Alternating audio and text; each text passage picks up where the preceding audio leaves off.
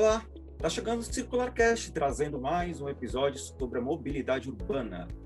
Eu sou o Ricardo Léo e comigo o Gilmar Miranda e o Renan Pena. E aí, pessoal? Tudo bom? Tudo bem com vocês, gente? Hoje falaremos do transporte por ônibus nas madrugadas da capital paulista, o noturno, a rede de ônibus da madrugada.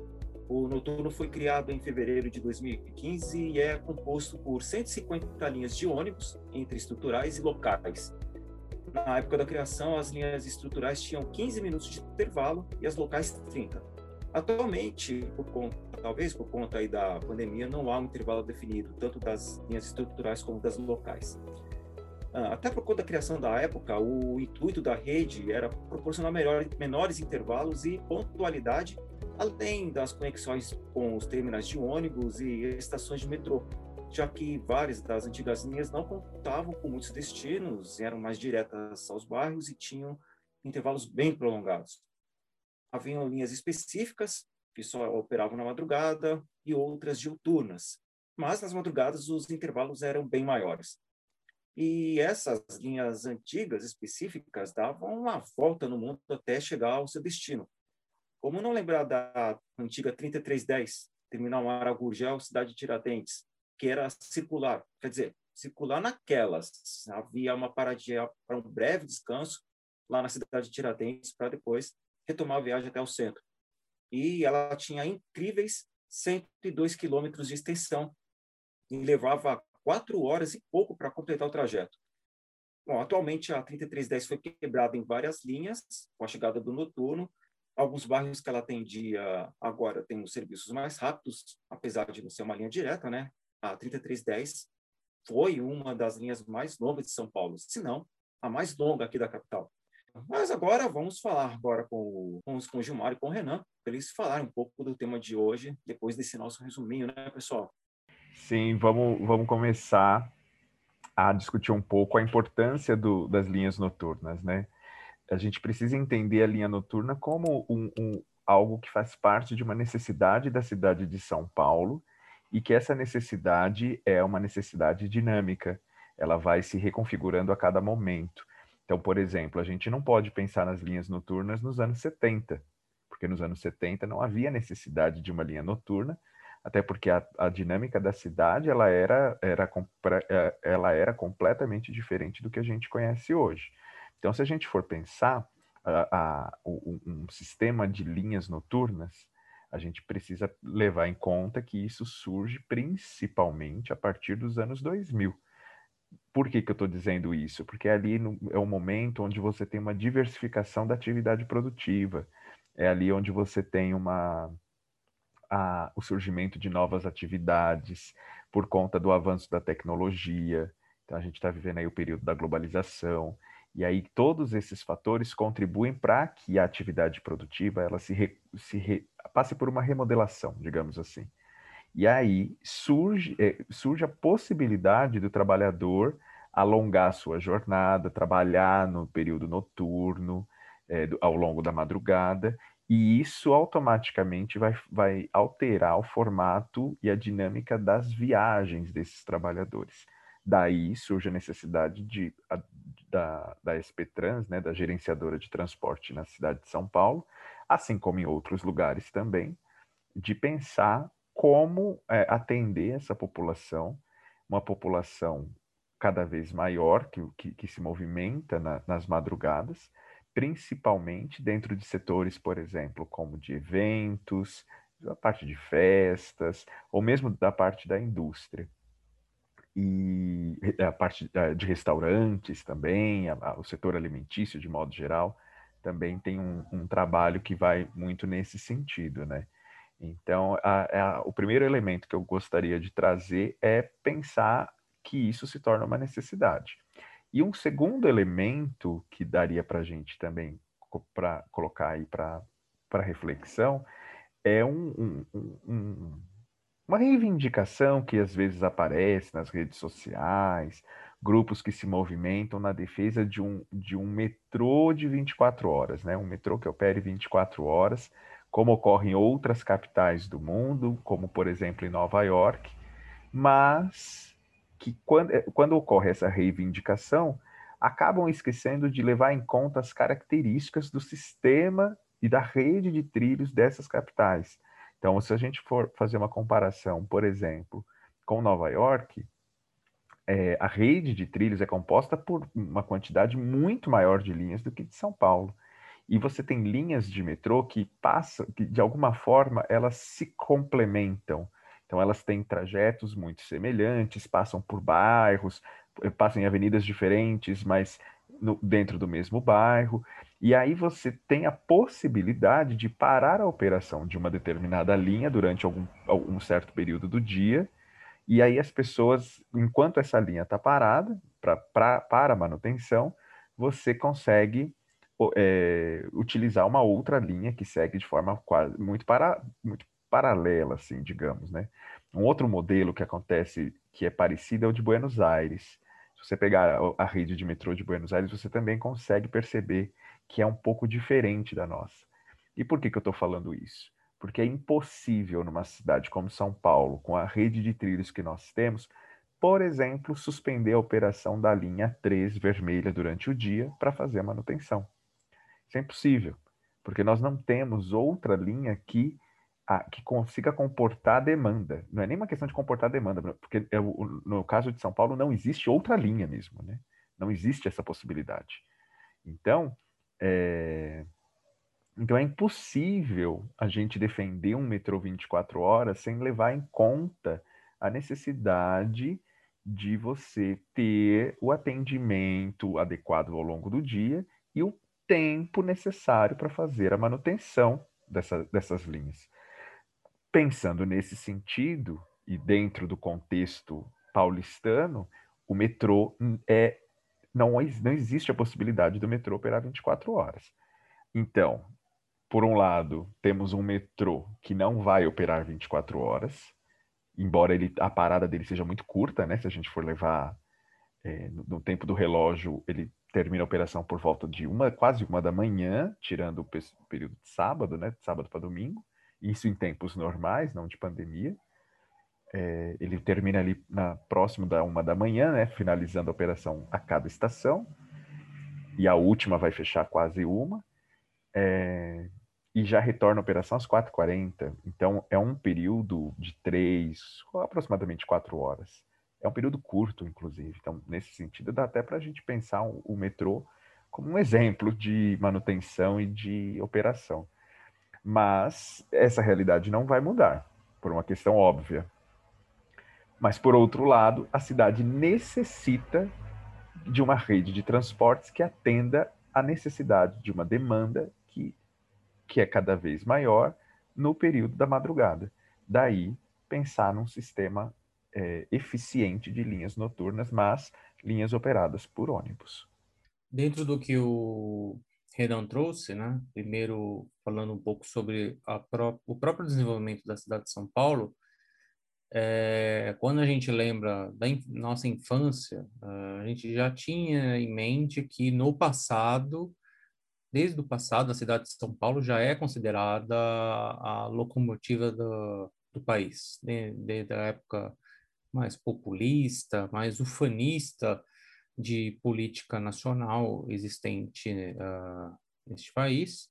É, São Paulo sempre foi tido como o local do trabalho, a cidade que nunca dorme, várias uh, referências, às vezes com uma ideia muito mais de aproximar a cidade de São Paulo com a cidade de Nova York, como uh, uma referência cosmopolitana do, hemisfério sul. Isso sempre uh, existiu dentro dessa, uh, dessa mitologia da cidade de São Paulo.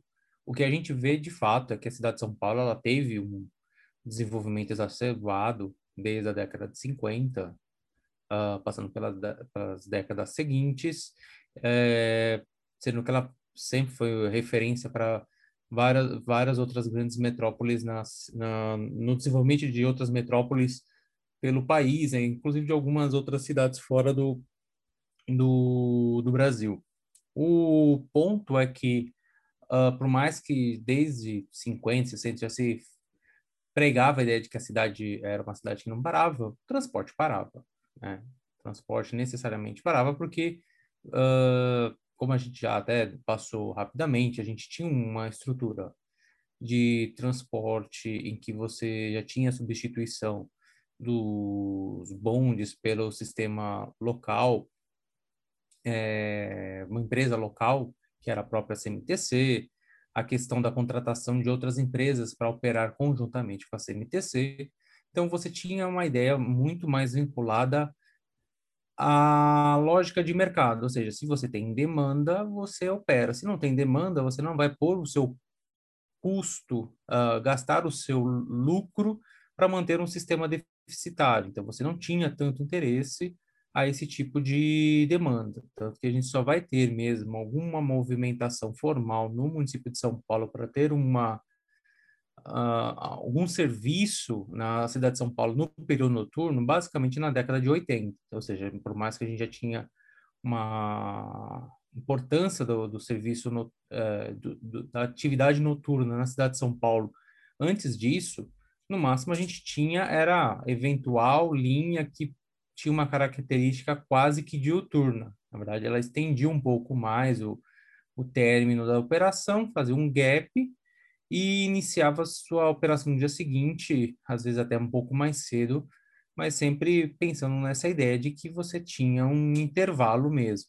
Então, a partir da década de 80, a gente já tem a ideia de a constituição de um serviço noturno. Então, o, a linha noturna mais antiga da cidade de São Paulo, pelo menos uh, registro a partir dessa estruturação do, da CMTC uh, no finalzinho da década de 70, início de 80, foi a linha Tietê-Tatuapé.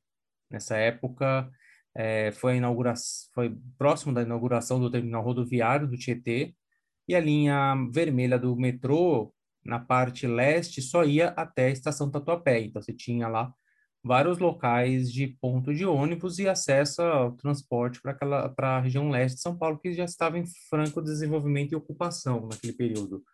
Uh, então, a linha 102T, né, 102T, foi basicamente a, a primeira linha CMTC ainda, ou seja, ainda não era uma empresa particular, mas sim a própria empresa pública do município de São Paulo, estava investindo no, no transporte uh, noturno nesse período.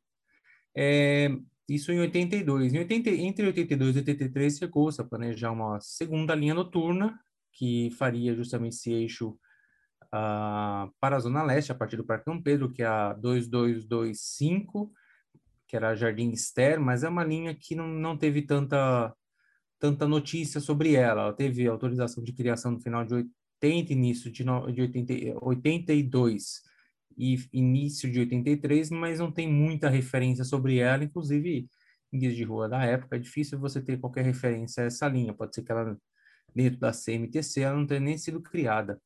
Posteriormente, a gente já teve um primeiro uh, maior planejamento com relação à criação de outras linhas noturnas a serem cobertas pelo município de São Paulo.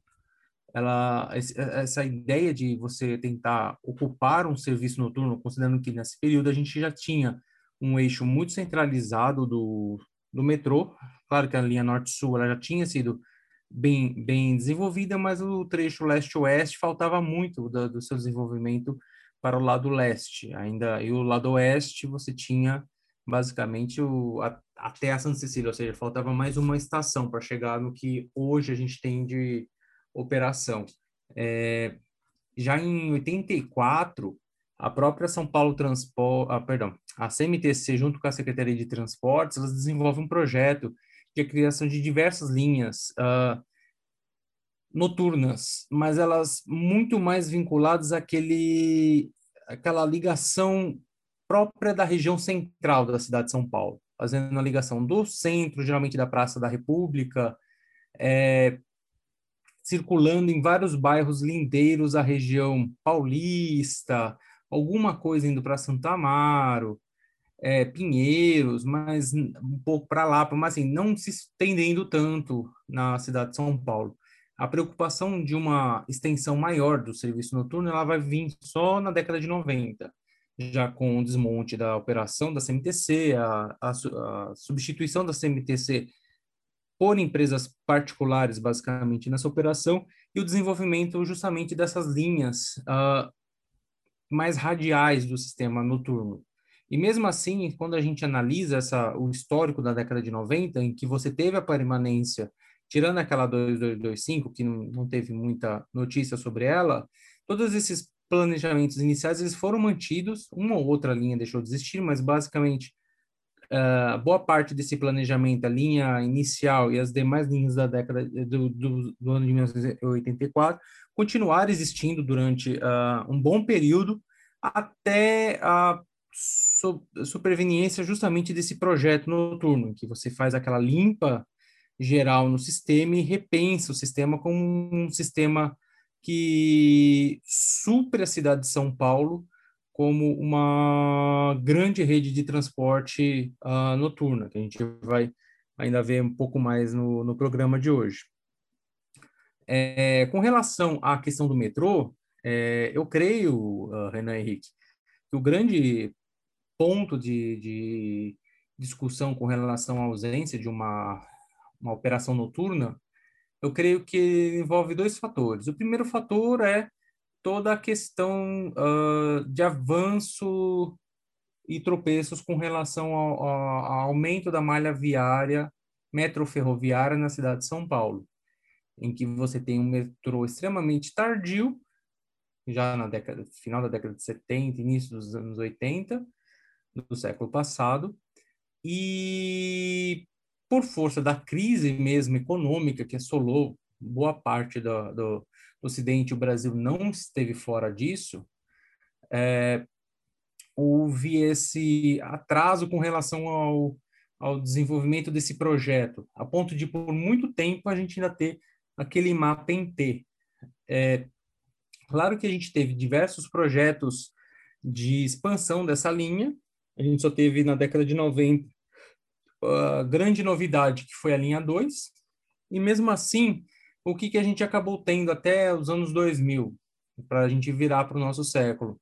Um grande T, nem um T, é um mais, né? Porque está bem no meio da, da rede, e um bracinho que até então nem cortava a linha azul, ficava ali nas estações Ana Rosa e Paraíso. Basicamente, você só corta a linha azul na, nesse século, quando você começa a avançar sentido Zona Leste.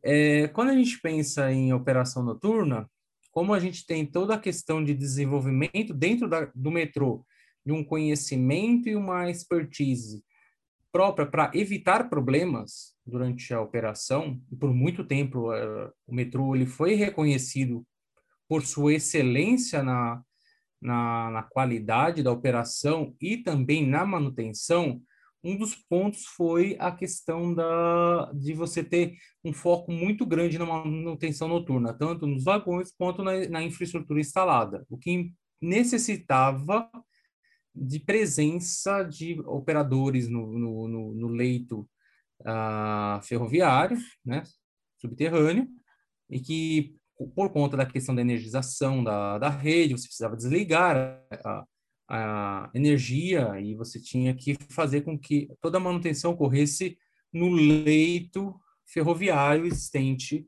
implantado na cidade de São Paulo.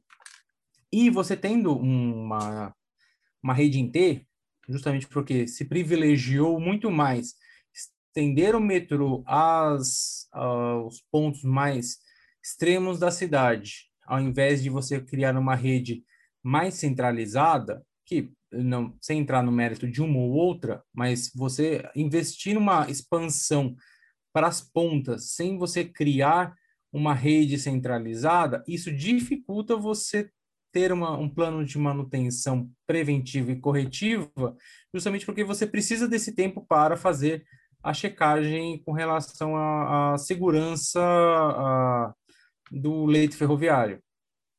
Isso sem contar a questão do, do que o, o, o, os carros que trabalham no, no, no leito ferroviário, eh, no, na, no metrô é mais fácil, faz a recolhe e você só trabalha com é, com uma parcela menor durante o dia e você vai fazendo esse rodízio durante a semana. O problema era como fazer com que continuasse tendo operação. É, eu creio, inclusive, considerando já o, o que se propõe de desenvolvimento no, no, nos próximos anos, se é saindo do papel, né? Porque metrô ele tem esse problema que muito se planeja, mas a construção mesmo era um pouco mais uh, demorada por conta do custo, a questão de que uh, a gente hoje não tem mais uma preocupação em investir tanto diretamente dinheiro, mas buscar parceiros privados que buscam financiamento e eles, dentro da ideia de que o privado presta serviço melhor do que o público, apesar que eu não concorde com isso, com essa máxima, mas é o que prevalece hoje, a ideia de que você precisa buscar no privado o investimento necessário para a operação. E se sair uh, a expansão da rede, você fazer novas conexões entre os ramais, eu creio que seria possível você pensar num planejamento de linhas em rodízio com operação noturna, fazendo justamente, por, por mais que você não tenha a rede, a linha inteira funcionando, pelo menos parcela dessa linha funcionando em determinados uh, horários noturnos, em revezamento, justamente pondo aquele trecho que não está em funcionamento em manutenção e, e com isso você conseguiria de alguma forma ter uma operação metroviária noturna, mas é, isso depende muito mais de um, uma movimentação, eventualmente a linha verde finalmente encostar na linha vermelha, então você faz basicamente um arco conectando a, a, linha azul e vermelha, e aí você já começa a ter uma ideia de que ah, aqui eu tenho uma espécie de ciranda entre três linhas, que aqui eu já consigo pensar numa operação eventualmente noturna, ainda que não inteira, mas pelo menos parcela da linha funcionando de forma 24 horas, duas vezes por semana, por exemplo, uma questão mais de planejamento uh, operacional do dia a dia do, do metrô. Então, eu vejo que a, gente, ainda por conta da, da escolha, que eu imagino que seja acertada de você avançar com o metrô para as pontas, ao invés de você concentrar o metrô numa região central, ou seja, possibilita, não é que a cidade é extremamente uh, espaçada, né?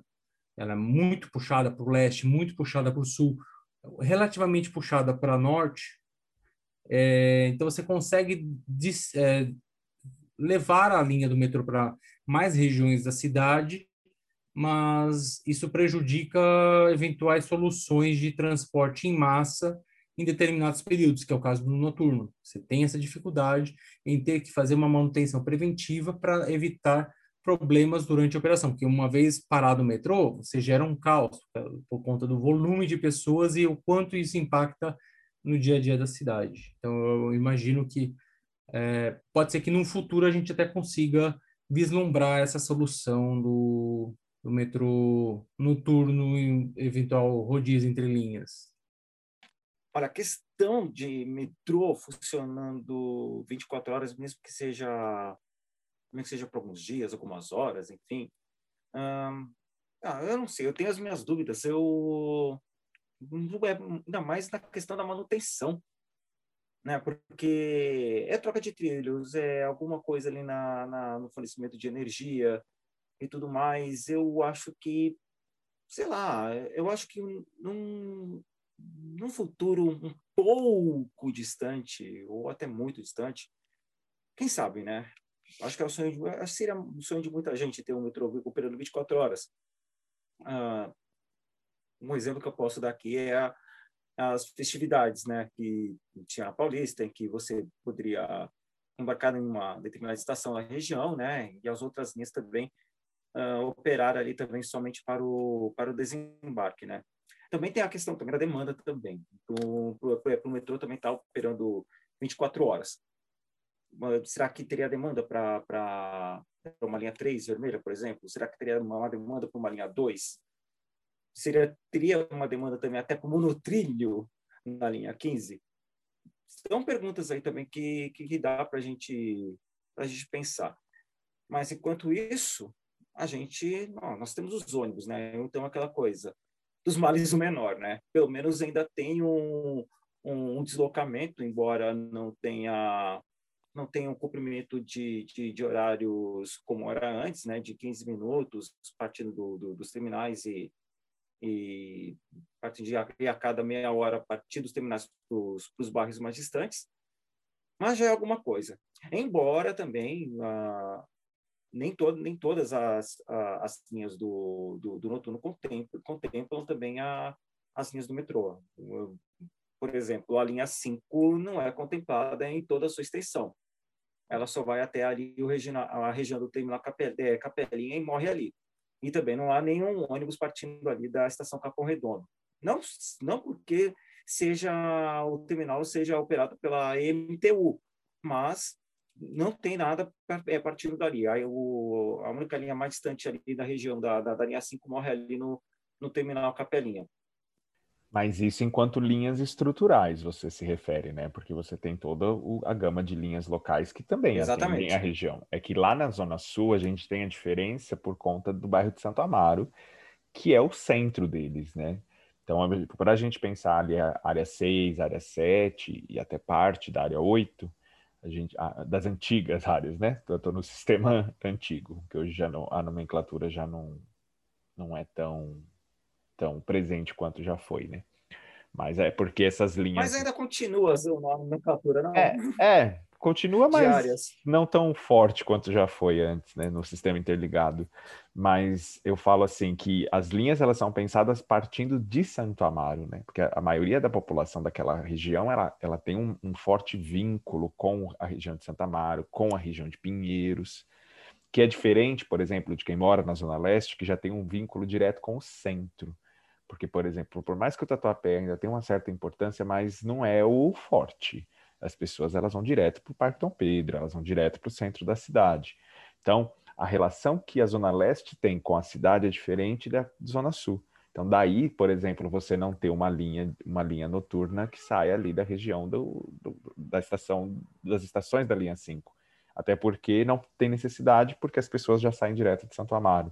E aí cobre através de linhas locais de tanto de Santo Amaro quanto dos outros terminais, digamos, secundários, os terminais de bairro, digamos assim.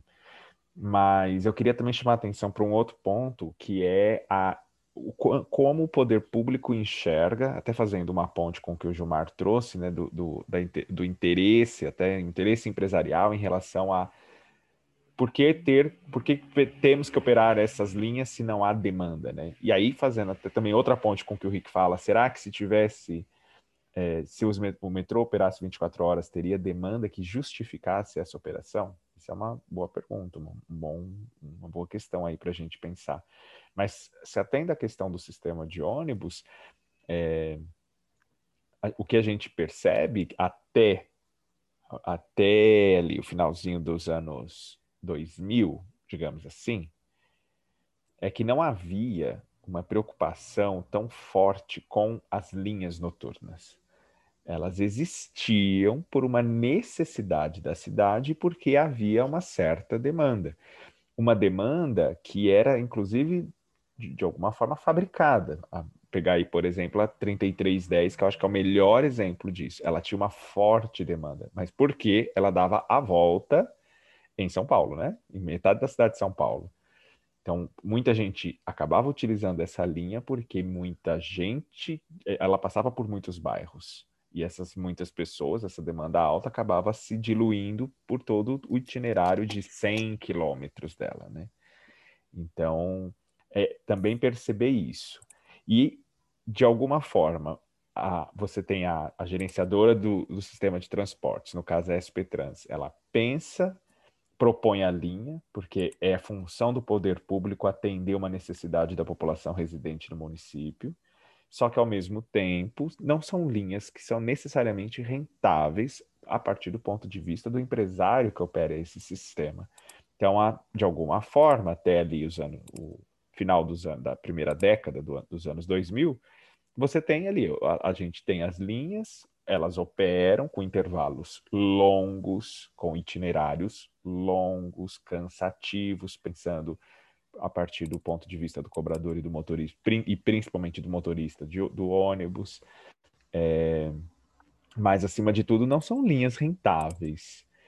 Essa perspectiva ela muda a partir de 2013, né? E aí a gente tem que entrar e discutir questão política que é o, o, a partir de 2013 a, a, gestão da prefeitura de São Paulo ela tem um, um, uma outra visão da cidade, né?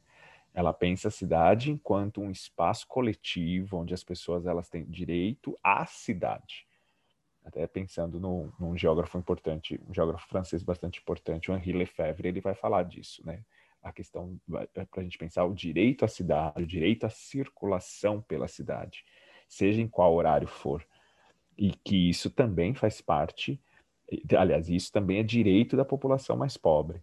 E aí vem uma série de medidas, adoção do, de um sistema de linhas noturnas, que é o noturno, né, que foi, recebeu o nome de noturno, é, o, bilhete, o bilhete único mensal, o bilhete único semanal, uma série de medidas que foram feitas todas no mesmo período, pensando exatamente nesse atendimento, nesse direito de uso, direito de usar a cidade, seja em qual horário for, e aí a, a prefeitura ela passa a ter uma nova preocupação e uma nova visão sobre a questão, que é vamos pensar um sistema que atenda a população e não o interesse dos empresários. E aí você tem lá 150 linhas, a, a, definição, o planejamento de linhas estruturais com 15 minutos de intervalo, linhas locais com 30 minutos de intervalo, é, a utilização de terminais de ônibus como o polo, até porque é uma questão óbvia, né? Polo centralizador dessas linhas, até por uma questão de segurança no período noturno, porque as pessoas estão na rua. Então, isso já tinha um pouco antes com a inauguração do terminal Amaral Gurgel, quando as linhas da Praça da República foram transferidas para lá. Isso foi meados de 2003, aproximadamente 2002, 2003, por ali. Então você já teve uma reorganização dessas linhas em direção ao terminal Amaral Gugel, que já deu uma facilitada, mas ali ainda não se pensavam as linhas noturnas enquanto sistema, enquanto rede, uma rede diferenciada do período diurno. Agora, a partir de 2013, sim, e aí elas vão ser implantadas a partir de dois, do comecinho de 2015. É... E aí, pensando nisso, você tem a adoção dos terminais, a adoção de linhas estruturais e locais, uma, um planejamento e uma forte fiscalização quanto ao cumprimento dos intervalos, porque se for pensar pela lógica da empresa, eles não atenderiam esses intervalos. E durante dois anos, ali, principalmente 2015 e 2016, esses intervalos eles eram cumpridos e, além disso, fiscalizados. Isso era algo muito forte. Então você passava num terminal Parque Dom Pedro durante a madrugada e você via fiscais da SP Trans, fiscais da própria empresa que tinham a, a, a preocupação de, re, de realmente saber se aquilo estava se estavam cumprindo as, as, as partidas como deveriam. Isso se perdeu. De 2017 para frente, isso vem se perdendo. De 2019, 2019 já estava bem diferente. E aí, do ano passado para cá, com a pandemia, até porque houve uma redução drástica da demanda de passageiros nesse período, por conta da pandemia, e aí foi a deixa que aproveitaram para reduzir a importância dessa rede de linhas noturnas. Então, intervalos que eram de 15 que passam para 45 minutos, intervalos de 30, de 30 minutos que passa para duas horas e ou mais, linhas que são remodeladas e uma série de, de situações que são que são é, que acabam sendo realizadas fora a falta de fiscalização em relação ao cumprimento dessas partidas. Porque se você não tem uma fiscalização atuante, você não tem a garantia de que as empresas vão cumprir devidamente essas partidas. Então, também não podemos esquecer de discutir uma questão política por trás da rede de, de linhas noturnas. É, o, o, até onde eu sei, a, a questão da presença física da fiscalização, ela foi diminuída justamente porque a rede noturna, ela passou a ter uma fiscalização muito mais eletrônica da partida dos ônibus. Então, você não precisa mais ter o agente de fiscalização presente no, no terminal se você pode checar isso numa central de operação, ver se o ônibus realmente está lá cumprindo a sua ordem de serviço. Então, a presença do fiscal é muito mais uma, uma visão para a sociedade do que algo es, especificamente é, efetivo, porque a efetividade mesmo você vê de forma o eletrônico ele é o elemento que acaba dando mais substrato a essa estruturação, né, de efetividade do serviço, o que pode ter, uh, vamos dizer assim, a partir da concepção que foi assim um, uma sacada muito boa a estrutura do serviço de transporte noturno, justamente por conta uh, desse déficit que o sistema de transporte tinha para esse período noturno, né, da meia-noite às quatro, e ao mesmo tempo acabou se desenvolvendo um projeto em que você cobria basicamente a cidade toda. Por mais que alguns bairros específicos você não tinha um, uma linha noturna, você tinha uma proximidade de uma linha noturna que mais tardar no, na sua concepção tinha um tempo de viagem de 30 minutos. Claro que para conhecer a cidade, para saber se é, é, a questão de segurança é um dado relevante que deveria ser levantado com relação ao dia a dia da operação.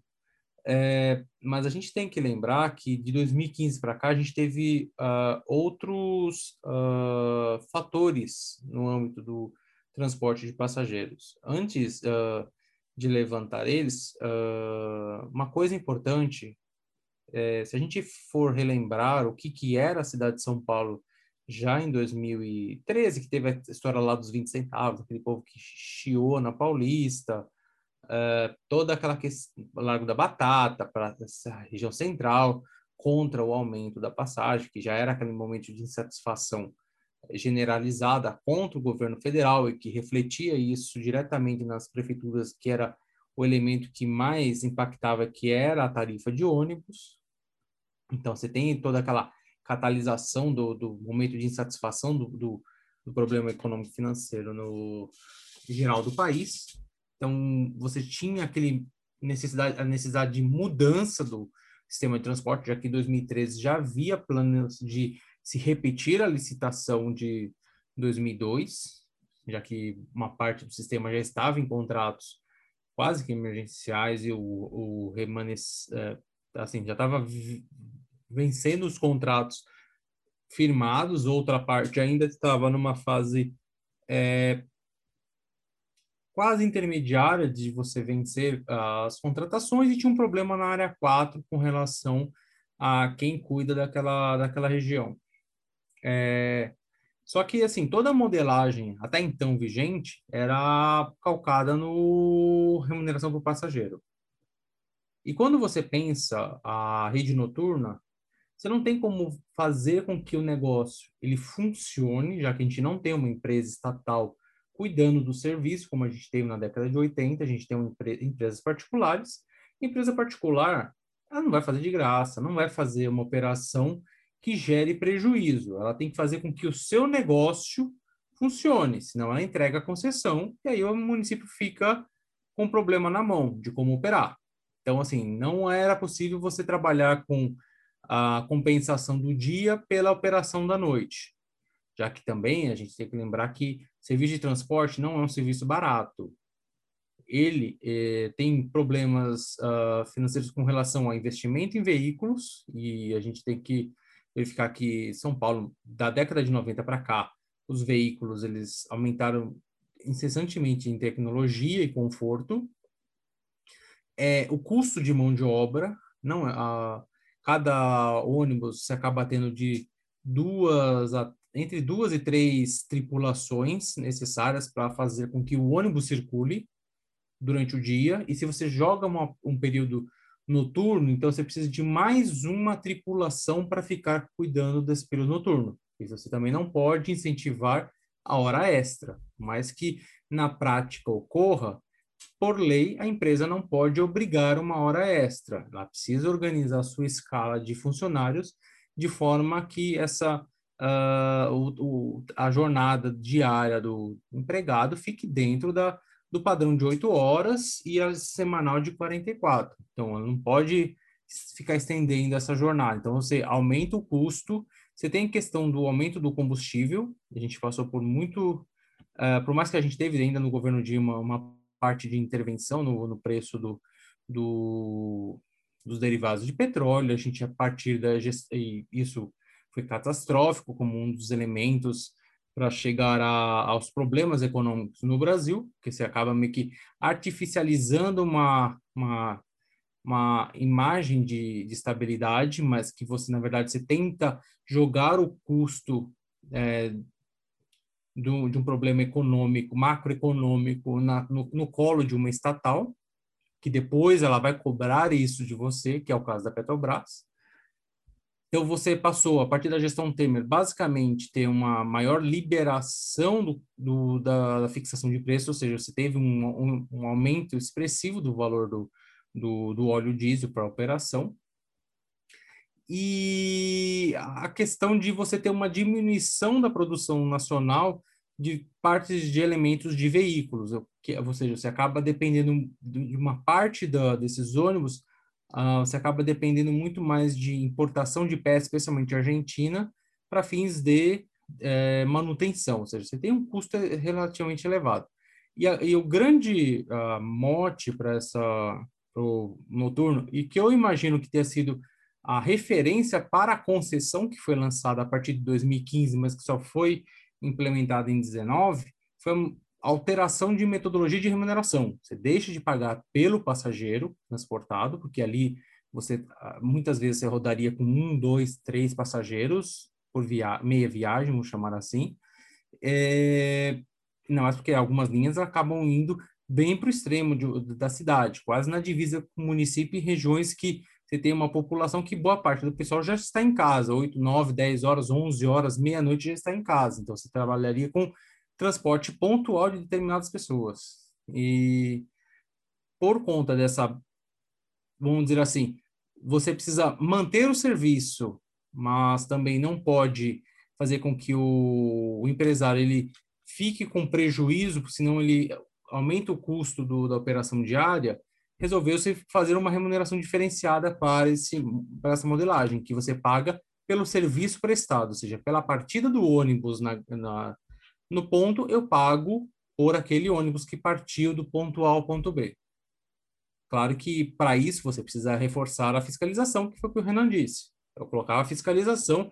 Essa fiscalização, além de garantir que o ônibus cumprisse a programação 15, 15, 30 e 30, também garantia que eu iria pagar exatamente por aquilo que foi feito. O ônibus saiu do ponto A, foi para o ponto B.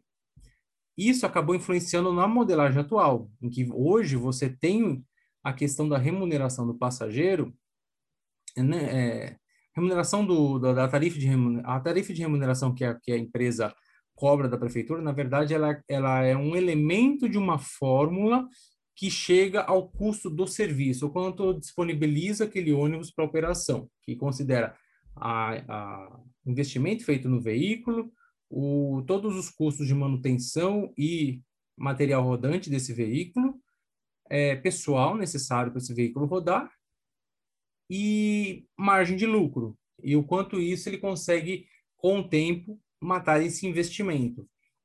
É claro que você tem, então, uma metodologia de pagar pelo serviço, ou seja, cada vez que o ônibus sai do ponto A vai para o ponto B, ele vai ter uma remuneração. Uh, a questão é você fazer a fiscalização dessas viagens que são realizadas. É, e aí eu retorno à questão do noturno, que você houve uma substituição para diminuir custos, especialmente com hora noturna, que é uma hora, no, hora noturna é uma hora um pouco mais cara, você acaba onerando o poder público por pagar mais ao pessoal, por ficar de madrugada fazendo fiscalização, você transfere essa, esse, essa essa atribuição para o sistema uh, eletrônico, que você tem a geolocalização do veículo e vê se de fato ele partiu naquele horário, isso ligando com a informação do, do equipamento a, a bordo do, do veículo. Então, você tem como verificar hoje se o ônibus cumprir efetivamente aquela viagem.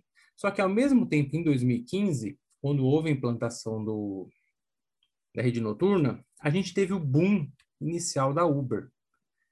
E por mais que haja um houve no caso e ainda se sustenta um sistema de rede noturna que te garanta um mínimo necessário de deslocamento pela cidade de São Paulo, é, a questão do Uber ela atinge o taxista, principalmente durante o dia, porque acaba sendo uma, uma concorrência direta com relação ao sistema tradicional de táxi, e à noite, em que você tem uma redução do número de, de linhas urbanas, você tem a paralisação do metrô, e você tem um pool muito menor de taxistas rodando, que nem todos os taxistas ficam com um carro 24 horas ou 20 horas rodando, considerando a parte noturna. Além da tarifa ser mais cara à noite, né? É, além da tarifa ser mais cara, que é a tal da bandeira 2, você criou ali um, um, um, vamos dizer assim, uma oportunidade de ganho para quem quer trabalhar com Uber, porque você tem menos trânsito e você possibilita viagens individualizadas. Ou seja, eu estou num um lugar da cidade, eu quero ir para outro local. Eu não vou ficar esperando, mesmo que for 15 minutos, eu tenho que me deslocar para um eixo de transporte de 15 minutos. Pode ser que eu tenha que fazer isso a pé, que a, a rede noturna ela é comparado com a rede 80, 90, 2000 muito melhor, já que ela é muito mais distribuída, mas ela ainda assim ela não é plena como a rede diurna. Então eu tenho que fazer esse deslocamento, que pode ser que eu precise fazer um deslocamento a pé no período noturno, e depois que eu faça esse, esse, tronco de 15 minutos, pode ser que eu precise fazer uma interligação na, vamos chamar assim, no bairro, para uma rede de 30 minutos, pelo menos naquela época. A gente sabe que hoje está uma situação bem pior do que 30 minutos. Mas se você à noite tem a possibilidade de chamar um aplicativo, muitas vezes com custo até relativamente baixo, uh, e que ele vai pegar você da, do lugar onde você está e vai deixar na porta da sua casa, ou seja, ele, ele te confere a segurança de não ter que se deslocar no viário, nem ficar parado num ponto esperando o ônibus, porque vai que você tem o azar de que na hora que você chega no ponto, o ônibus acabou de passar, e é o ônibus de 30 minutos, ou 50 minutos no dia atual. Então, é muito mais prático você tentar chegar em casa no quanto antes, e com isso, o Uber acaba influenciando extremamente na, na remodelação, porque por mais que o município banque o serviço, ou seja, ele vai bancar aquele carro saindo do ponto A ao ponto B, o quanto ainda vale a pena o município bancar que aquele carro saia do ponto A ao ponto B a cada 15 minutos, que isso importa mais veículos, mais pessoas, mais custos. E eu não tenho ingresso de passageiros a ponto de justificar aquele valor. Claro que hoje, situação pandêmica, é, a gente tem uma questão. É, o orçamento hoje ele é vinculado para atendimento a demandas, uh, basicamente saúde e suporte à, à infraestrutura mínima da cidade. Eu não tenho ingresso suficiente de créditos porque as pessoas, boa parte das pessoas estão trabalhando em home office e ainda aquele outro pool de pessoas que estão trabalhando, boa parte é vale transporte, então você já tem aquele, aquele ritmo, mas é um valor muito menor que a, as empresas, algumas empresas, uma parte das empresas, conseguiram fazer uh, um regime de revezamento, ou seja, não tem aquele gasto normal que teria em uma situação pré-pandêmica. Então, ou seja, você tem uma redução do, de ingresso de dinheiro do privado, o sistema de transporte coletivo, você tem a necessidade de manutenção da rede diurna, porque por mais que você não tenha ainda o 100% de 15 de março de 2020, você tem que manter uma rede por volta de 80, porque todo mundo te cobra, não dá para deixar o ônibus lotado, porque o Covid ele tem uma tendência de maior espalhamento em ambientes fechados com todo mundo junto. Então você tem, tenta evitar que o ônibus ande lotado. Você põe mais ônibus, então mais espaço dentro do ônibus, então a taxa de ocupação do ônibus acaba diminuindo. A gente sabe que pontualmente não ocorre, mas a, o objetivo é este. Aí o resto é planejamento e fiscalização. É, como fazer então esse, essa modelagem funcionar?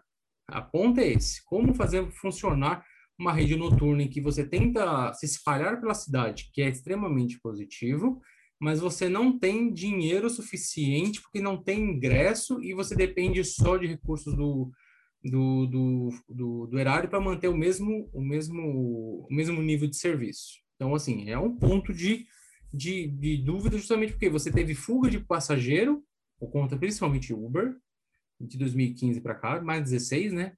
Que em 2015 ainda era aquela fase extremamente conflitiva, Em 16 houve uma consolidação do, do Uber como uma legalidade de operação. Tribunal de Justiça, Supremo Tribunal Federal fixou, é legal, tem lei federal sobre isso. A questão é como lidar com isso numa situação pré-pandêmica, 17, 18, 19, em que você de fato tinha condições de manter uma rede, por mais que você fizesse é, adaptações próprias para fins de funcionamento, e agora em, em relação à fase pandêmica, em que você tem basicamente a fuga de passageiro e você tem que manter um sistema contínuo. É, eu vou, eu vou, eu vou na mesma linha, mas eu vou apontar duas, duas questões. Eu não vou chamar de crítica num primeiro momento, vou colocar duas questões aí para a partir dos pontos que o Gilmar coloca. O primeiro deles em relação à expansão da Uber. Eu concordo, mas discordo em outros aspectos. Por quê? O usuário, este usuário ao qual você se refere, Gilmar, ele é mais é o usuário é, esporádico do sistema noturno. É aquele que está na festa, é aquele que está num evento e que termina mais tarde. Quando a gente está falando de sistema, ainda mais a, a rede noturna, eu, eu penso o trabalhador do período noturno que não tem dinheiro para bancar Uber, por mais barato que ele seja, ao longo de um mês inteiro. Ele não, não tem a menor condição de fazer isso. Então, acho que é, é preciso pensar que passageiro é esse. Até porque este passageiro ele não existia no sistema noturno antes da rede noturna, antes, é, antes de 2015, porque não havia essa possibilidade, até porque não, esse passageiro não tinha conhecimento das linhas noturnas, Era, eram pouquíssimas pessoas que faziam uso dessas linhas de forma esporádica.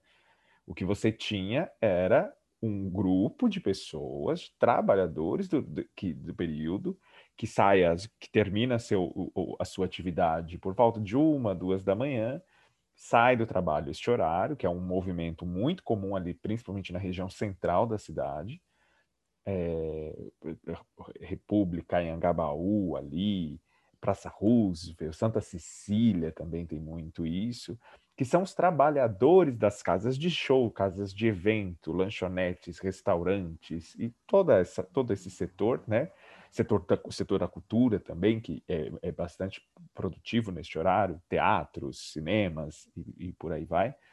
É, e são essas pessoas que fazem uso das linhas noturnas. Então, essas pessoas não são atendidas pela Uber, porque não e por nenhum outro aplicativo, por mais barato e por mais simples que seja o acesso. E eu concordo com você, mas que, que expandiu, que atende essas, esse, que atende passageiros no período, mas atende os, os esporádicos.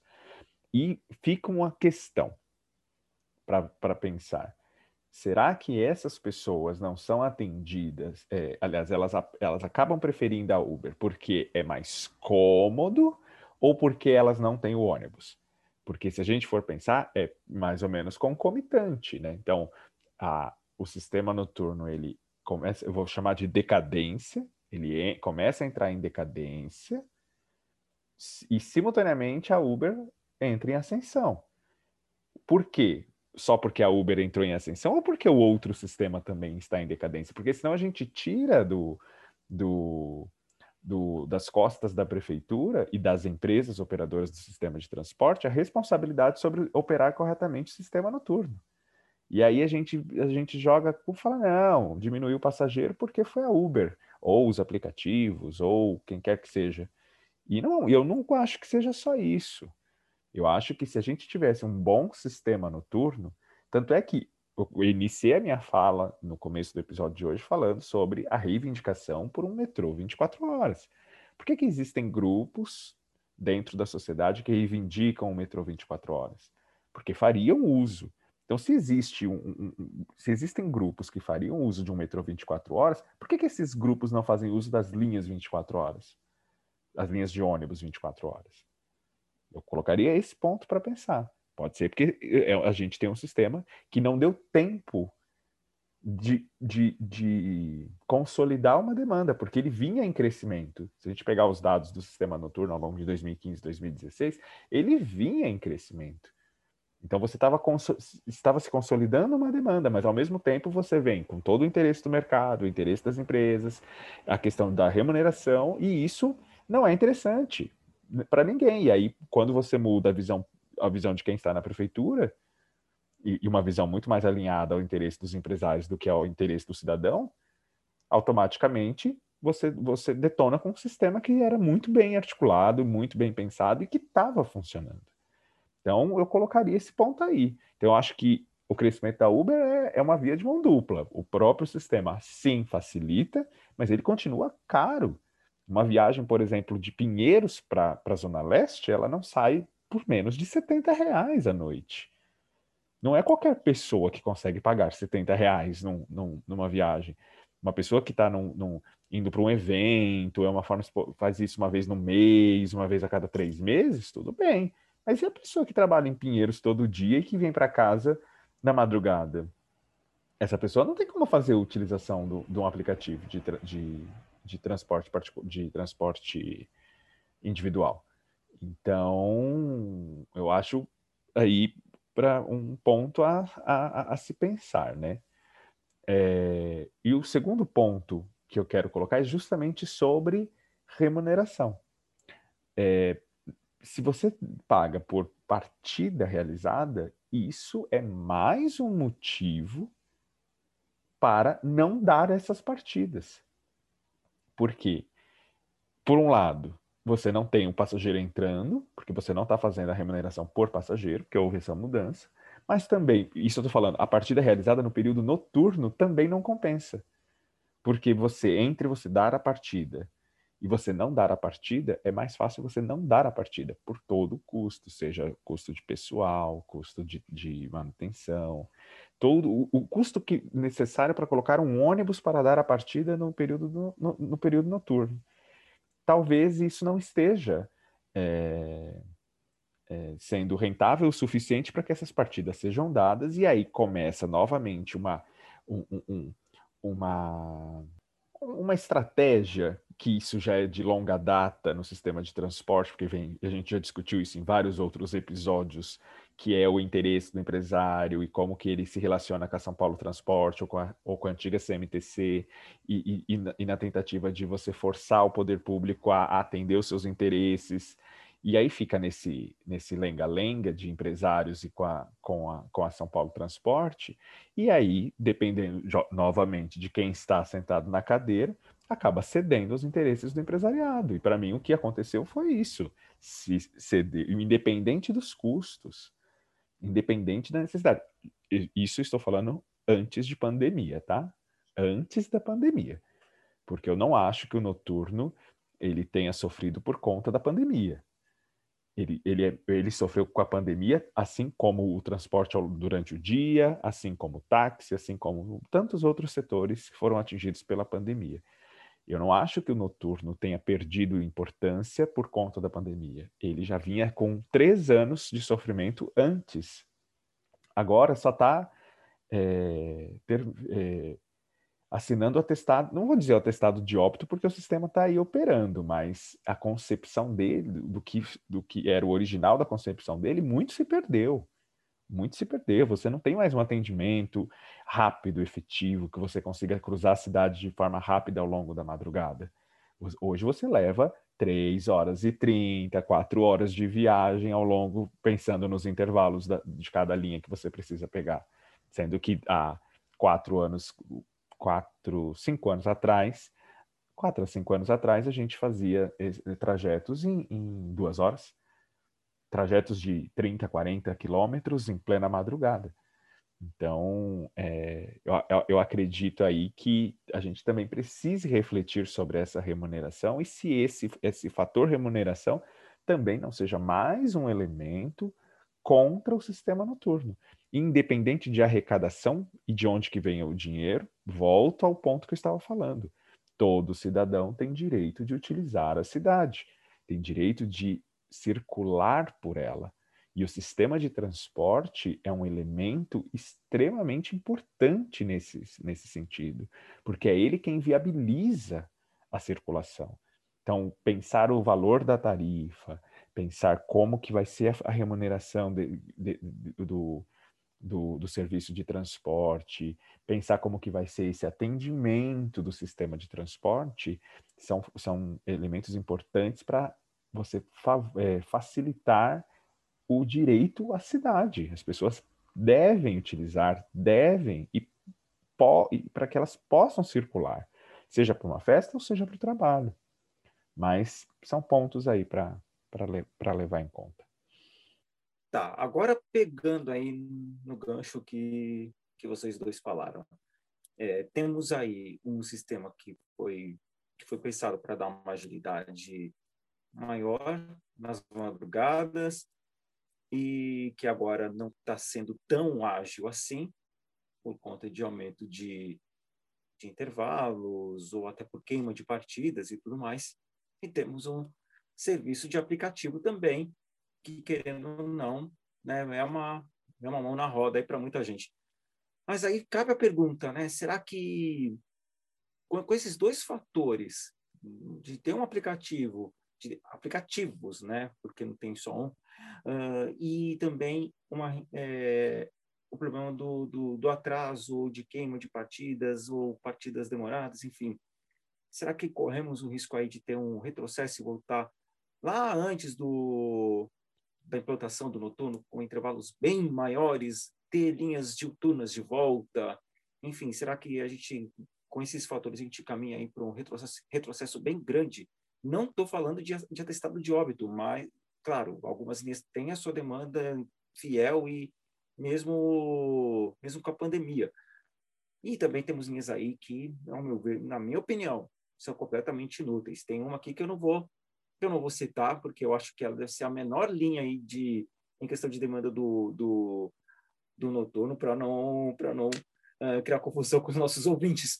Mas será que caminhamos mesmo para um retrocesso ou não? Eu não acredito num retrocesso tão significativo assim, embora tenha sido categórico com o atestado de óbito, porque isso não depende somente do interesse dos empresários e do poder público, mas de uma dinâmica da própria cidade. E cada vez mais nós vamos ter uma demanda no período noturno, até mesmo por influência da pandemia que uma das grandes discussões é de, de você diversificar os horários de entrada e saída da, do, dos trabalhadores em, nos diferentes setores da economia. Então, isso já é uma conversa que já não é de hoje, isso já é antigo. Então, a tendência é que isso se consolide cada vez mais. Então, vai existir uma demanda cada vez maior no período noturno. E isso, por si só, já vai ser suficiente para garantir a manutenção das linhas noturnas. Resta saber a qualidade dessas linhas noturnas. Então, tem linhas, por exemplo, uma 3310, uma, ou as, aquelas linhas gigantescas, tinha outra que eu esqueci o nome, a, esqueci o nome dela agora, que era da área 4 também. Esqueci. 393H, acho que era isso o nome, a, a linha. Se eu não me engano, era esse. Que também era uma, uma, uma, uma linha noturna é, esse modelo eu acredito que não volte e a gente continue fazendo uso das linhas estruturais e das linhas locais. Pode ser que duas linhas locais virem uma só. E aí, nos bairros, venha o modelo antigo, né? Uma linha que circula por vários bairros e atenda ali. Também acredito que os intervalos não voltem para o modelo anterior de 2 horas e 30 mas também não acredito que respeitem os 15 minutos e os, ou, ou os 30 minutos, 15 nos, nas linhas estruturais e 30 nas locais. E isso, ao meu ver, é uma grande perda. Sim. É, o, o que eu acho, uh, considerando tanto o que o Renan trouxe como o Rick trouxe, que no caso da linha noturna, eu creio que que nem o Tropa de Elite, né? Agora o inimigo é outro, vamos dizer assim. Eu não vejo que aqui seja um problema envolvendo empresário de transporte.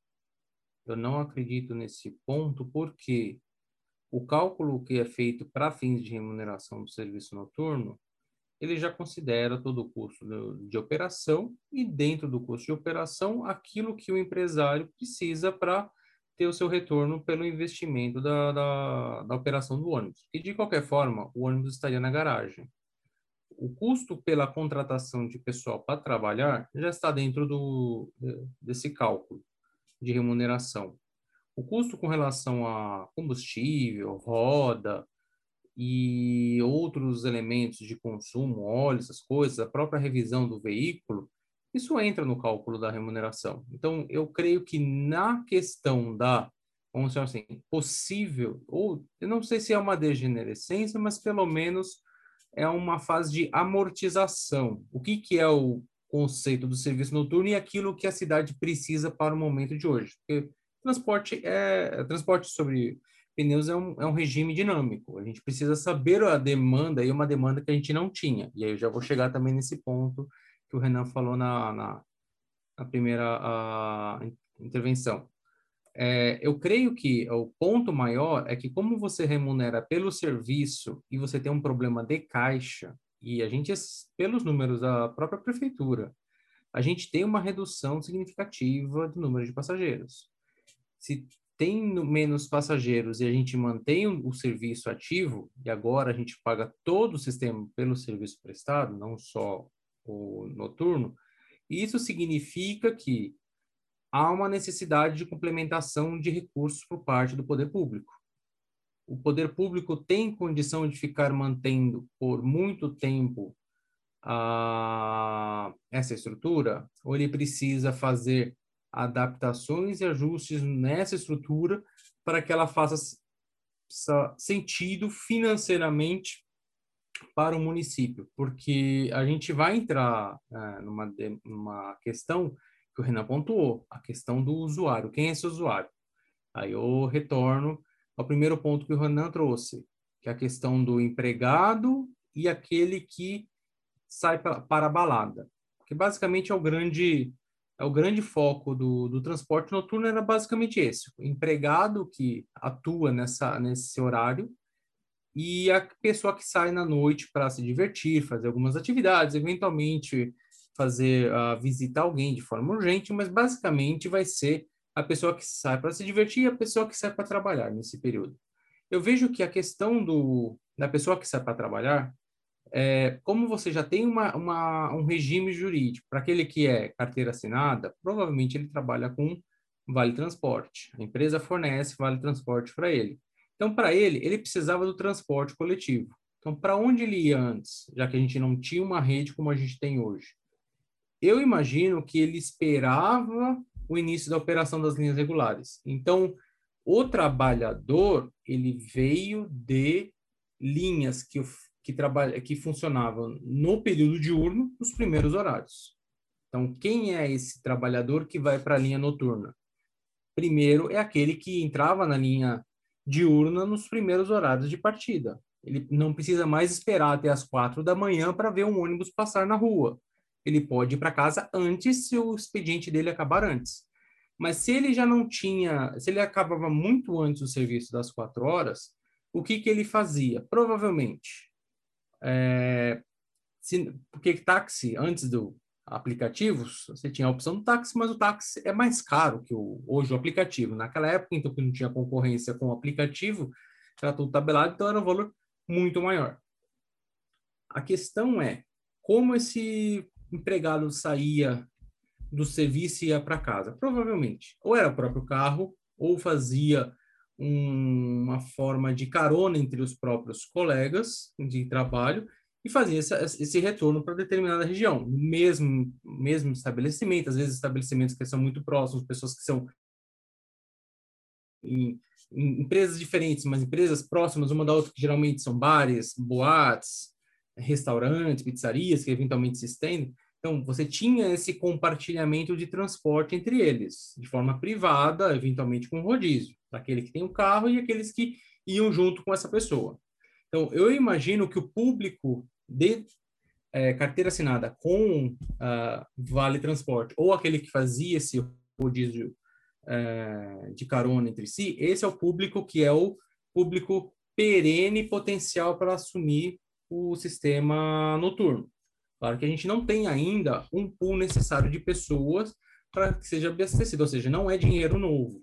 Só aquele que dividia o carro com outro agora pode ir para casa de ônibus, então sem precisar fazer de repente o último que vai ser entregue é, não precisa mais ficar rodando para casa de todo mundo, vai pegar o ônibus para casa. Então, eu acho que o único dinheiro novo no sistema veio dessa, dessa turma, não do primeiro, porque esse dinheiro já estava lá. A diferença é que não está mais na linha diurna, mas passou para a linha noturna. Com relação à pessoa que está na noitada, foi para algum evento que passou da meia-noite precisa voltar para casa, esse é ainda o público alvo de aplicativos. Que não é a pessoa que todo dia sai de madrugada para voltar às três da manhã. É aquela pessoa que sai em determinados dias de semana e, como é uma questão muito pontual, avalia. Vou chegar em casa, não tenho essa rotina de chegar todo dia às três da manhã. Vou ir de aplicativo, vou ir de ônibus. Claro que na hora de fazer essa ponderação de valores, e como não é uma rotina noturna, é uma questão esporádica, então ela provavelmente ela deve ter uma rotina durante o dia, e o noturno é uma coisa extremamente pontual, pode ser que valha para ela o transporte porta a porta, que é, ela ganha tempo, chega cedo em casa e se prepara para o dia seguinte. Para que acredite, aquelas convenções sociais que da questão do horário que chega o dia seguinte depois que você dorme. Você entrar na questão uh, temporal. Uh, a questão, então, é: uh, o ponto é que essa, esse público é o mais difícil de entrar na rede noturna, porque ele avalia melhor se vale a pena entrar no transporte coletivo ou você buscar um transporte porta a porta, que aí ele tinha antes a chance de buscar o táxi, mas aí o problema do táxi era o custo antes de aplicativos. E agora você tem essa possibilidade de várias frentes, táxi e os aplicativos Uber 99, Easy Taxi, Piriri Pororó. Ah, a questão seria, vale a pena pegar um ônibus que pode, mesmo no original, 15 minutos estrutural, 30 minutos, valeria a pena para essa pessoa ou valeria a pena pagar um pouco mais? Então a gente tem que distinguir os públicos. E esse público é o mais reticente de entrar, por mais que ele durante o dia ele use o ônibus para ir para a escola, para o trabalho. Mas eu ainda coloco um recorte de classe social. Porque por mais, eu concordo com você, esse público ele não vai entrar no sistema de, de linhas noturnas, até porque é uma, é uma situação esporádica, ele vai, ele vai poder voltar para casa e tal. Mas isso só é possível se ele tiver condições financeiras para pagar uma viagem de Uber em longas distâncias. Uma viagem de Uber dentro do bairro não sai por mais de 10 reais. Mas não é todo mundo que tem esse dinheiro. Se você paga uma viagem de Uber de 6 a 7 reais e na hora que você compara com 4,40 no valor da passagem, tudo bem, você faz a troca. Isso, essa é uma lógica que funciona de dia.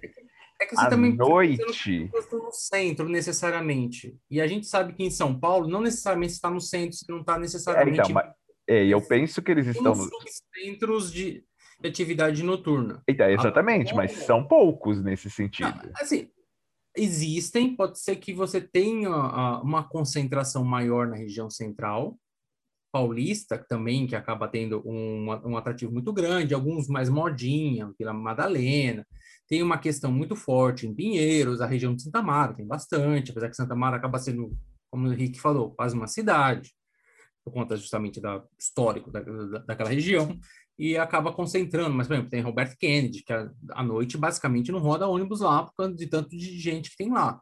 Uh, a questão é que depende muito do tipo de público que você vai ver. Claro que aquela pessoa que vai ter que atravessar a cidade, se ela tiver condição, é, ela preferir eventualmente um táxi ou um Uber. Então, é, mas eu, eu insisto. Mas, eu, mas é insisto é na, eu insisto na questão da classe social, porque, por exemplo, você tem bailes funk que são realizados dentro da favela de Paraisópolis. Você tem vários fluxos que são realizados em outros pontos da cidade. E você tem uma população que frequenta esses espaços. E na hora que, esse, que essa população ela circula, ela não tem a menor condição de fazer isso de Uber ou por qualquer outro aplicativo, por mais barato que seja. eles vão fazer uso do sistema de transporte da, e, e da rede noturna. A questão que eu coloco é justamente essa. Então, você precisa de um sistema que realmente dê direito às pessoas de circularem à noite, independente da sua classe social. Entende? Não, eu concordo com você. O ponto é que eu acho que a dificuldade de você incluir essa turma é que você já tinha uma tradição de, de alguma forma, você fazer um compartilhamento particular de viagens. Se você vai de, uma, de um ponto, quando você sai de, de um ponto muito longe da sua residência para ir para uma balada noturna, dificilmente você vai sozinho. Porque geralmente você vai com um grupo de amigos, a não ser que seus amigos sejam de outra região, majoritariamente, você tende a ter mais amigos na sua vizinhança para fazer esse tipo de passeio, para te dar segurança na volta. Então, tradicionalmente, o que você fazia? Aquele cara que tinha o carro ia levar, aquela garota que tinha o carro ia levar a trupe. E depois essa pessoa ser responsabilizada por voltar da questão envolvendo álcool tal, para controle com relação à segurança viária. Mas você tinha esse grupo. Quando você pensa, ah, 70 pau para voltar para casa, mas 70 pau em quantos? Em três? Em quatro? Pode ser que na hora de você calcular, ah, eu chego mais cedo em casa, ou, não, vamos pegar o ônibus e vamos fazer essas baldeações, ainda mais que agora, é, a grosso modo, você faz as baldeações terminais. Claro que foi, o sistema foi concebido com algumas baldeações no viário, esperando que houvesse algum melhoramento para a segurança, para você ter a possibilidade de fazer essa baldeação, especialmente se você ter que esperar um ônibus 30 minutos no, no, no planejamento original. Mas você tinha esse detalhe de é, você não ia sozinho, você ia com outras pessoas. Na hora de fazer esse cálculo, o quanto aquilo você conseguia rachar. Para quem antes tinha condição de pagar um táxi, quando ainda era aquela aspas monopólio, mas assim, tabelamento, na verdade, não chega a ser um monopólio, um tabelamento do táxi, você tinha que tentar de alguma forma ratear, não era algo barato.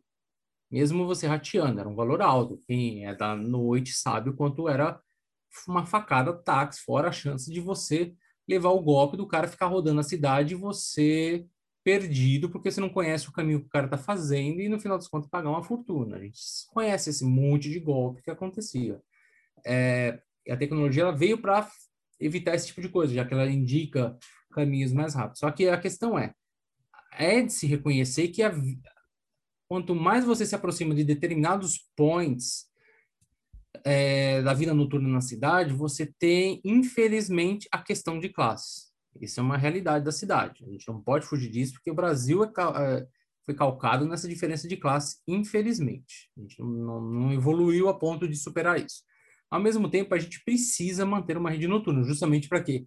Aquelas pessoas que não têm condição de pagar por um aplicativo, ainda que vai ir sozinho ou com seus amigos, possa se deslocar na cidade durante a noite, que a cidade é de todos, como o Renan disse, a cidade é de todos. Todos nós contribuímos para a cidade, ou vamos contribuir quando a gente ainda não é economicamente ativo, mas a gente já está produzindo alguma coisa, ainda que dentro da, da área de educação, para as primeiras para primeira fase da vida, quando a gente está aprendendo. Mas a gente está se propondo a produzir algo para a cidade, a cidade ela dá esse suporte para a gente, para a gente se sentir em casa. Não pode se sentir que a cidade é, fora de casa, fora da nossa casa, é um, mundo de ninguém, em que qualquer um pode te violentar, que é um grande problema que a gente tem na cidade hoje, Brasil como um todo, mas a cidade ainda especialmente pelo noturno. A gente precisa ter essa absorção de que a cidade é a nossa casa. A gente sempre exigir que esse serviço seja mantido. O ponto é que a gente precisa passar por uma fase de amortecimento. Pode ser que a gente estava passando por isso, porque sustentar esse sistema não é barato. É, mas ao mesmo tempo a gente não pode justificar a falta de dinheiro para tirar um serviço, porque ele é essencial. O transporte é essencial. E o serviço noturno, ele era imprescindível. Seja porque as pessoas trabalham à noite, seja porque as pessoas saem à noite de casa para viver a cidade. A cidade é nossa. Nós precisamos ocupar a cidade. Não pessoas mal intencionadas. As pessoas precisam ocupar a cidade.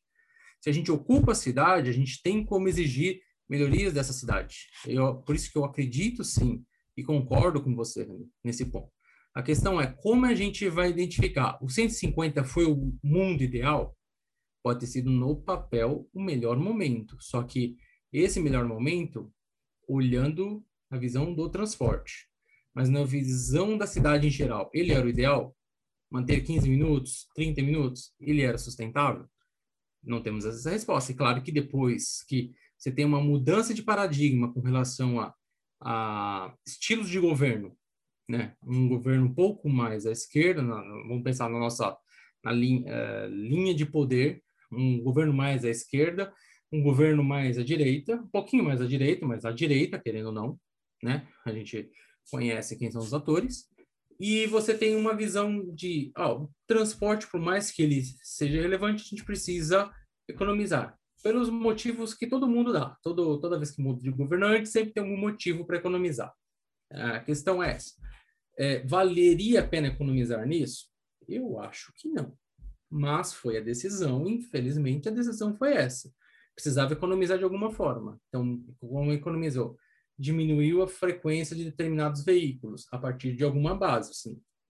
É, aí já é desconhecimento meu. Eu não conheço linhas que andam lotadas no período norte. Eu sei que linhas que têm bastante demanda de passageiros que a gente vê pelos relatórios. Só que eu não tenho relatos de linhas com gente até o teto, com a ocupação de 5, 6 metros quadrados, rodando no período de madrugada. Mas isso já é uma ignorância minha. não Até sei. porque nem é a proposta que se ande dessa nem forma, né?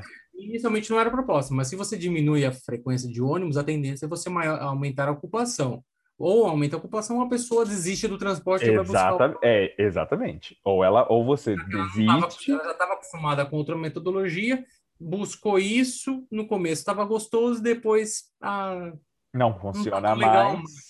Exatamente. Vamos, vamos que é uma Esse... lógica semelhante que acontece com as ciclovias. A, a, questão da adoção das ciclovias e ciclofaixas pela cidade e a discussão em torno disso. Ah, estão fazendo, mas não usam. E aí, por outro lado, quanto mais você tem, mais você estimula a utilização desse, desse tipo de equipamento público, e aí aumenta a demanda. Seria uma lógica muito semelhante. Por isso que eu volto a insistir. Eu defendo uma, o, o, sistema noturno do jeito como ele era, assim. Isso é um fato.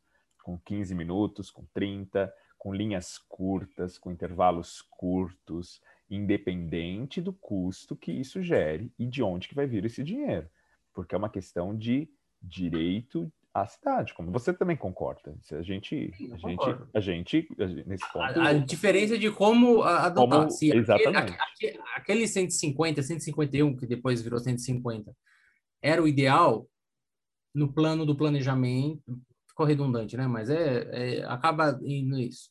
Nessa fase, nesse topoi, é o ideal. Pode, poderia até melhorar, você criar novas linhas se ramificando pela cidade. Mas é, é um projeto interessante. Se sustenta?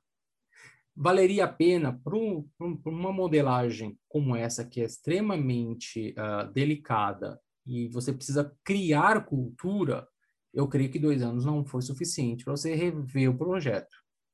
Só que também eu não posso fechar os olhos e entender que é, ainda estamos numa fase de recessão econômica, macroeconômica, em que você tem uma diminuição do emprego formal, um aumento da informalidade, um monte de gente é, inovando, é, tentando buscar é, a ideia do empreendedorismo, entre aspas, né? Tipo, se vira aí e não, não precisa saber qual é o índice de, de, de insucesso que geralmente o empreendedorismo te fala, mas é importante o empreendedorismo. Então, vai, pega o carro e se filia ao Uber da vida para ficar levando pessoas que você vai ter seu próprio dinheiro, até você descobrir que a conta não fecha.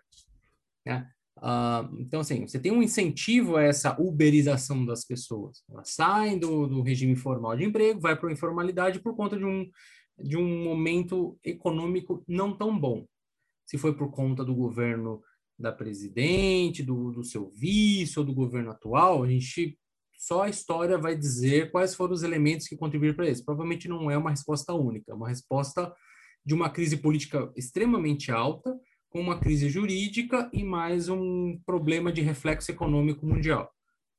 Todo esse conjunto gerou o que a gente é hoje. E isso influencia diretamente na manutenção do sistema de transporte, que você tem uma diminuição da, do, da receita de, de tributos e uma diminuição da receita de tarifa de usuário. Então, como fazer com que esse cálculo feche? Então, assim, eu imagino que esse é um projeto que, para você consolidar, você precisaria pelo menos segurar cinco anos. No mínimo cinco anos. Criar uma cultura do transporte noturno. Porque, com certeza, o, o empregado, aquele que se desloca de duas a três vezes por semana nesse período, ele vai se consolidar. E aí você ficaria tentar buscar, ah, ficaria na busca daquele transporte eventual, aquele que compra o crédito e só usa de vez em quando quando sai à noite. Ele, ele consome aquele crédito durante a noite com a concorrência de outros meios de transporte que ele avaliaria. Fica ou não fica, mas ele sabe que tem uma rede estruturada. É, o ponto mesmo que eu vejo de maior problema de estruturação é sustentar economicamente uma rede em que você não tem tanto passageiro que ele traga é, uma diminuição do custo do, do, do, transporte. Ali você já não tem tanta isenção, basicamente é passageiro pagante, dificilmente você vai ter os 65 anos lá, dificilmente você vai ter a pessoa com deficiência, que geralmente as demandas dessas pessoas são durante o dia, e, e educação, de, é raro aparecer alguém que vai usar um bilhete uh, de 50% do, do escolar nesse período. Então, basicamente, é o, é o pagante 100%. Não acho tão raro, não. Aí você já está passando a perna no, no, sistema e vai receber boletos é, da diferença. É, cuidado, hein? Pode, cuidado, cuidado pode rolar, com você diz que isso aqui vai ficar publicado na, na, nas redes sociais e isso pode ser utilizado contra Vossa Senhoria. Isso é importante. Mas aí né? entra na discussão do direito à cidade, que o estudante também tem direito a, a, a circular pela cidade. Daí o bilhete do estudante, o passe. Não, mas aí a, que, é, aí a questão de. Tá vendo como é um. O estudante, ele, ele, ele, ele. É, assim, a questão é de. É que assim, a gente envolve uma questão de renda da população e a questão de para que serve o bilhete estudante. Hoje, a consolidação do bilhete estudante é para que ele vá para a escola e volte para casa ele não é visto como extra. Esse, é, poderia ser visto como atividades extraescolares? Eu acho que deveria. O ponto é como sustentar isso. A gente volta do meu. É a mesma, é a mesma tem quotas também, né? É, o ponto é que você precisa sustentar. Se a gente pensa com uma cabeça de um país com uma estrutura fis fiscal mais consolidada, a busca de novas fontes de receita para sustentar isso, um financiamento, qualquer que seja, já que a gente não tem uma refinaria da Petrobras que vai sustentar a gente aqui em São Paulo. Tem ali na Mauá, mas acho que não chega nem a esse ponto de pagar um royalties para o sistema de, de Mauá de transporte para transformar a, o transporte quase que gratuito. Como trazer isso, essa modelagem? Seria interessante, uh, mas não, ainda não é realidade. Então, é claro que isso já acaba fugindo um pouco, mas seria interessante, sim, você ter um incentivo à movimentação na cidade, porque você tem elementos culturais muito fortes no período noturno. Muito fortes. E isso faz parte da formação das pessoas como cidadãs, como pessoas em formação, e isso contribui para uma formação de um, um país melhor com pessoas mais críticas. Conhecer o outro para saber o que criticar e o que respeitar. E seria importante mesmo essa parte de conhecer cultura. Assim, seriam várias. Se eu citar algumas, é, faria.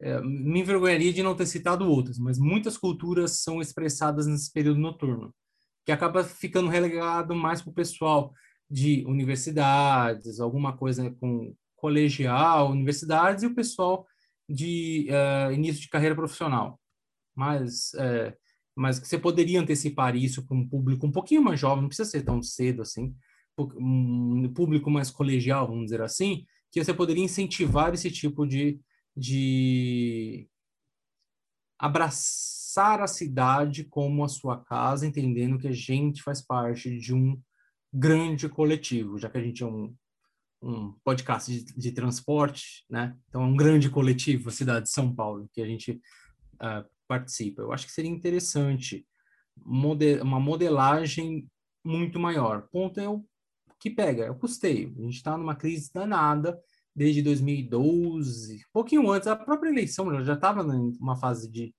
de crise muito alta e eventos esportivos não ajudaram muito e a gente chegou num estágio em que ninguém mais sabe que crise a gente está, porque a gente está em todas ao mesmo tempo uh, e não sabe qual que é aquela que vai parar primeiro para tentar resolver as outras, né? Esse que é o, o X da questão hoje. Mas eu acho que valeria a pena pensando no transportes, segurar o sistema de pelo menos, pelo menos uns cinco anos, vamos dizer assim. Nossa, não é que o papo rendeu? Rendeu e rendeu muito, né? Olha, já estamos quase estourando tempo, né?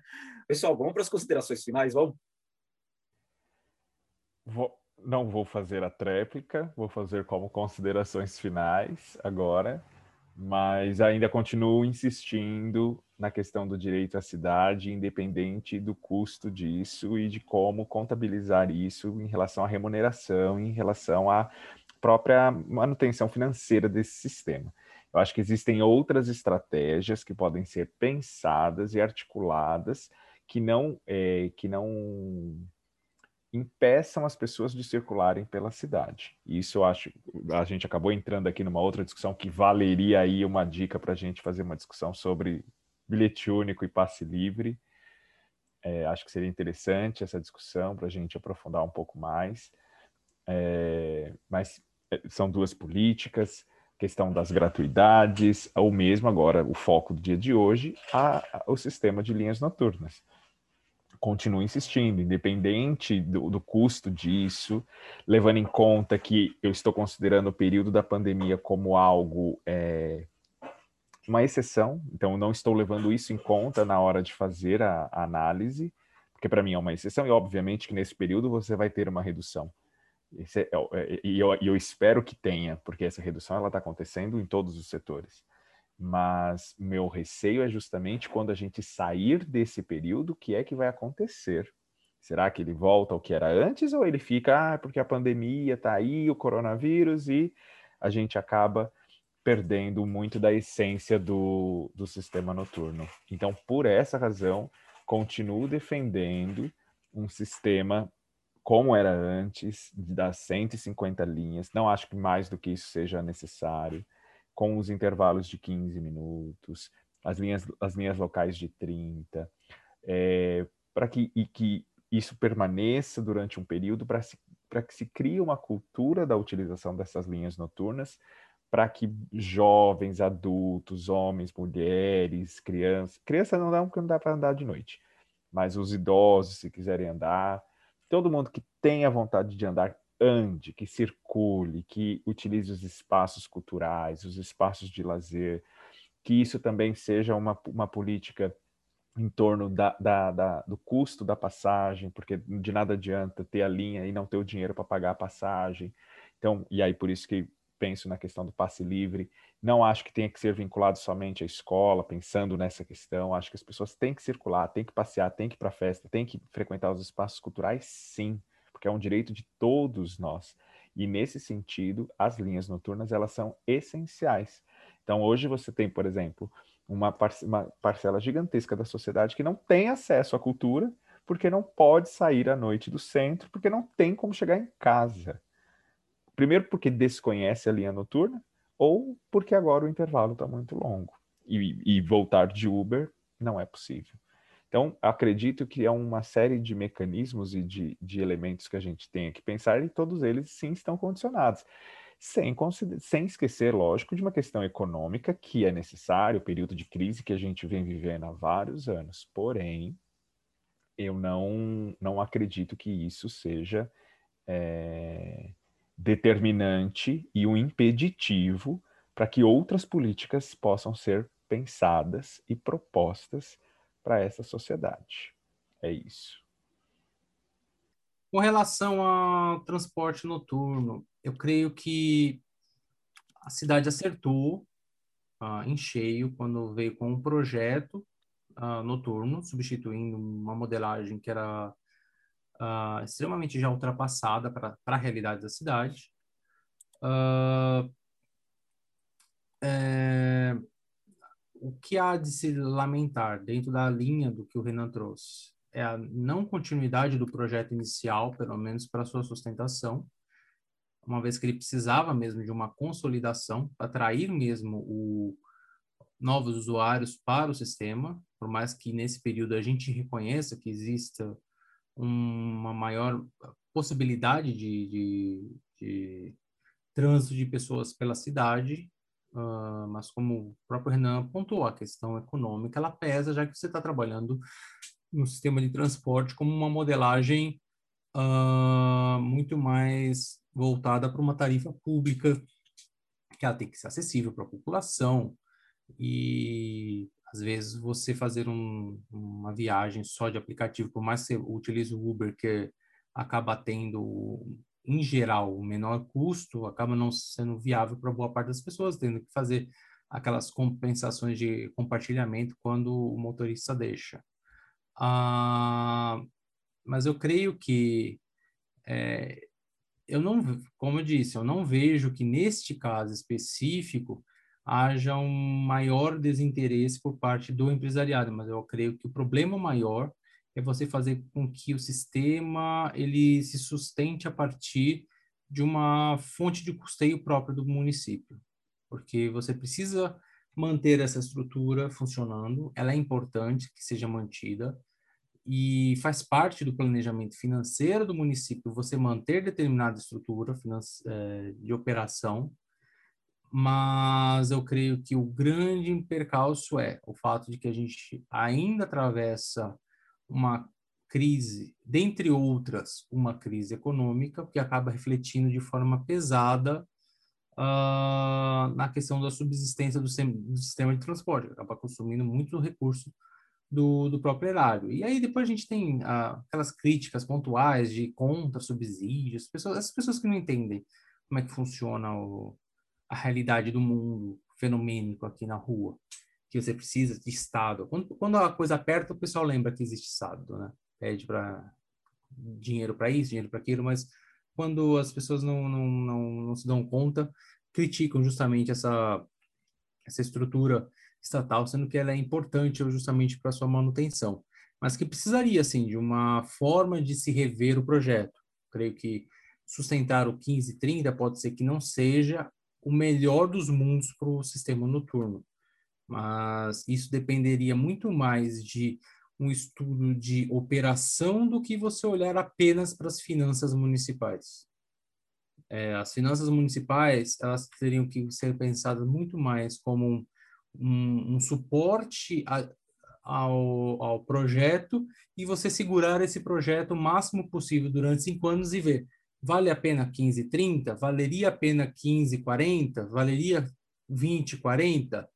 Ou precisaria ser 15, 20, por exemplo, considerando as linhas estruturais e locais do, da rede noturna? Claro que sobre isso a gente já teria outras uh, discussões, como por exemplo a noturna que chegou a ser implantada, mas na época se falava na rede de final de semana. Até hoje não se ouve mais a respeito da rede eh, de final de semana, que seguiria mais ou menos a mesma linha, que teve até algumas alterações pontuais, algumas linhas que só funcionam em determinados trechos no final de semana, mas acabou uh, ficando em quinto plano, para não falar nem em segundo plano. Mas eu creio que sim, é uma, é uma rede importante que você mantém a cidade viva durante 24 horas, dando suporte ao deslocamento da população, especialmente a população que trabalha à noite, mas também as pessoas que utilizam a noite da cidade, transformando a cidade em algo uh, seu durante esse período, não só durante o dia, mas que precisaria ser melhor cuidado por parte do município de forma a ser sustentável por pelo menos mais um período. Claro que a gente está num momento de exceção, pandemia, que prejudica todo o planejamento, mas que deveria ser melhor vista a partir do momento que a gente tivesse um mínimo de retorno de atividades, com vacina, eventualmente a partir do ano que vem, ou quem sabe 2023, quando acontecer, né, essa, o milagre da vacina para gente. É isso. Bom, vou deixar minha opiniãozinha aqui também. Ah, o... Bom, para mim, o noturno foi uma, revolução, uma evolução da rede anterior, né? Uma rede que uh, também teve, teve é, seccionamento de linhas, teve, tinha, é, teve intervalos de linhas para lá de prolongados, teve linhas rodando a cidade inteira, como eu mencionei no, no, no início desse episódio também. Enfim, houve uma, uma, uma, uma remodelação desses, desses itinerários, dessas linhas, e também teve, a, e claro, né, a promessa de pontualidade, enfim. Uh, algumas coisas mudaram, né? Talvez a dinâmica da cidade também tenha, tenha mudado é, de, de, de alguns anos para cá, né? Claro, tem. Não vamos botar tudo também na conta da pandemia, né?